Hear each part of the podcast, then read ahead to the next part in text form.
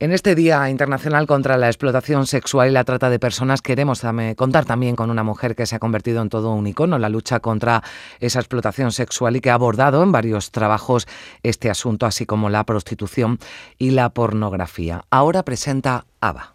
La castración de ABA fue muy rápida a través de Internet. ¿Por qué se capta a una mujer con discapacidad intelectual? Porque no tiene signos, porque aparentemente es una persona normalizada.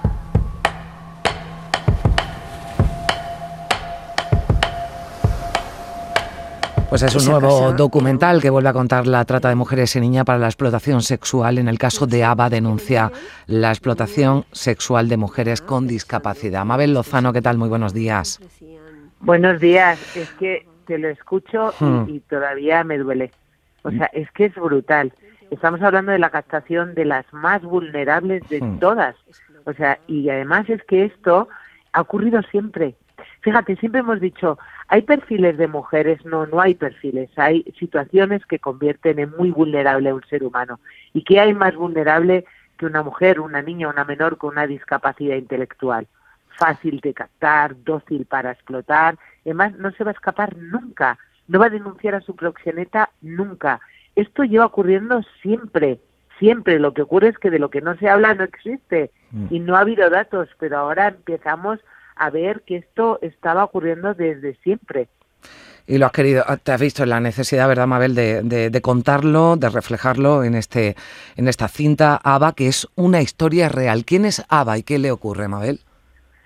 Pues lo cuenta María, que es su mamá. María es una chica española de Madrid que adopta a esta niña cuando tiene seis años y la trae a España y que cuando tiene 17 la captan a través de las redes sociales, que es la forma de captación ahora mismo de todas las niñas y todas las menores a través de las redes sociales.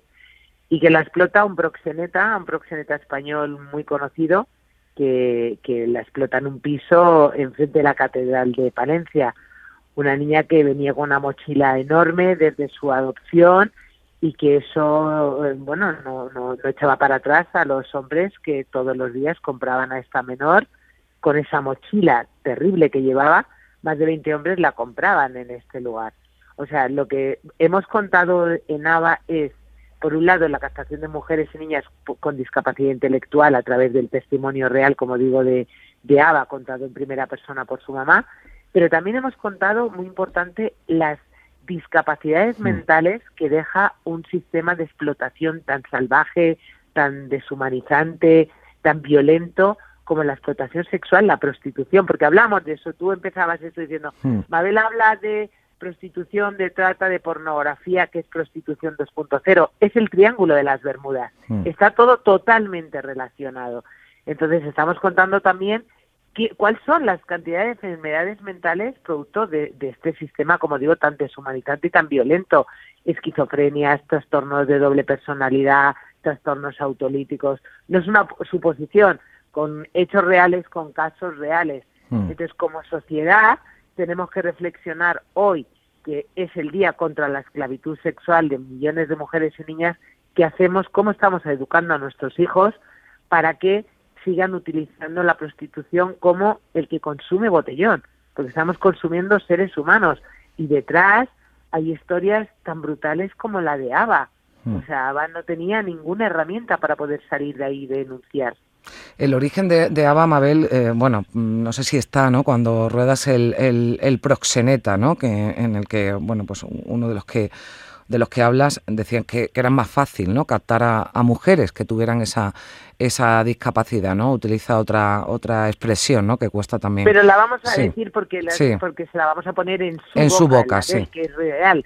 Es decir, yo le preguntaba una y otra vez, ¿pero qué tipo de mujeres buscáis? ¿Dónde buscáis en los lugares?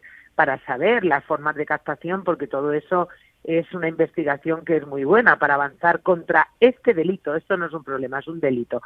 Y él me decía, bueno, nosotros intentamos captar a estas mujeres, esas que les falta una cocción, que les falta un hervor. Se refería a mujeres con discapacidades intelectuales no diagnosticadas.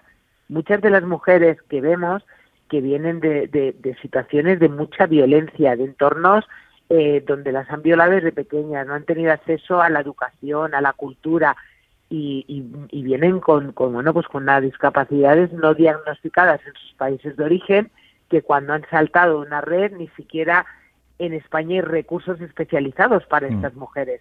Y las asociaciones te cuentan, pues sí, nos ha ocurrido de tener mujeres que veíamos que no avanzaban en el idioma, etcétera, y las han derivado a eh, recursos de, de discapacidad pero necesitamos un recurso que tenga ambas cosas, porque si no sabes qué ocurre, que los proxenetas, cuando salen del recurso de discapacidad, las están esperando de nuevo. Mm. Bueno, de hecho, un cheque en blanco. Hay en la ley, ¿no? Que hay una ley contra la trata, no hay no hay un espacio, ¿no? Específico para para, para estas mujeres, que es algo también, ¿no? Porque, ¿no? fíjate, una, una guardia civil en, en el propio documental dice, es que no tenemos datos que nos cuente la magnitud de este problema terrible que nos estamos empezando a, a encontrar porque ya, o sea, ya tienen la cabeza puesta en ello. Pero fíjate, la Guardia Civil contaba, es muy difícil detectar a una mujer eh, con discapacidad intelectual eh, víctima de, eh, del sistema de explotación, de la prostitución. ¿Por qué? Porque no tiene signos externos, como hemos dicho, pero también porque es una mujer como uno de los casos que cuenta la Guardia Civil de una menor rumana con discapacidad intelectual eh, que estaba siendo explotada aquí en España, esta chica tenía las llaves de la casa. La casa que ella consideraba a su explotador, a su proxeneta, su novio. Ese explotador proxeneta le da pequeñas cantidades de dinero para que ella se comprara chuches, magdalenas, etcétera. Entonces, tiene las llaves de su casa, puede entrar y salir, nadie le ha quitado su documentación. Encima tiene pequeñas cantidades de dinero claro, no tiene... Eh, el perfil, ¿no? Digamos, de la... Claro, y a las fuerzas y cuerpos de seguridad del Estado les cuesta muchísimo más reconocerlo por todo esto que te estoy contando. Hmm. Es tremendo, tremendo esta historia, la de Ava y de las historias que se cuentan en este eh, documental. Hay que decir que esta cinta, bueno, pues ha llegado ya a muchos festivales nacionales e internacionales, que tiene muchos premios y que es uno de los documentales preseleccionados para los premios Goya 2024, que entiendo, Mabel, que no es el objetivo, pero está claro que esto sirve, eh, bueno, pues que estéis en esos festivales, que incluso podáis conseguir el Goya para, para... Sí, sí. Pero fíjate, corazón, sí es el objetivo en los festivales, porque en los festivales de cine de cortometrajes hay muchos chavales y al final hay que llegar ahí. Mm. Hay que llegar ahí para también crearles un pensamiento crítico. Ellos están utilizando también el altavoz del cine y es muy importante que sepan esta realidad que, como digo, no es un problema, sino un delito que vulnera todos y cada uno de los derechos fundamentales. Pues también hoy lo queremos hacer visible. Le agradezco mucho a Mabel Lozano que nos haya acompañado aquí durante unos minutos en Canal Sur Radio. Mabel, muchísimas gracias.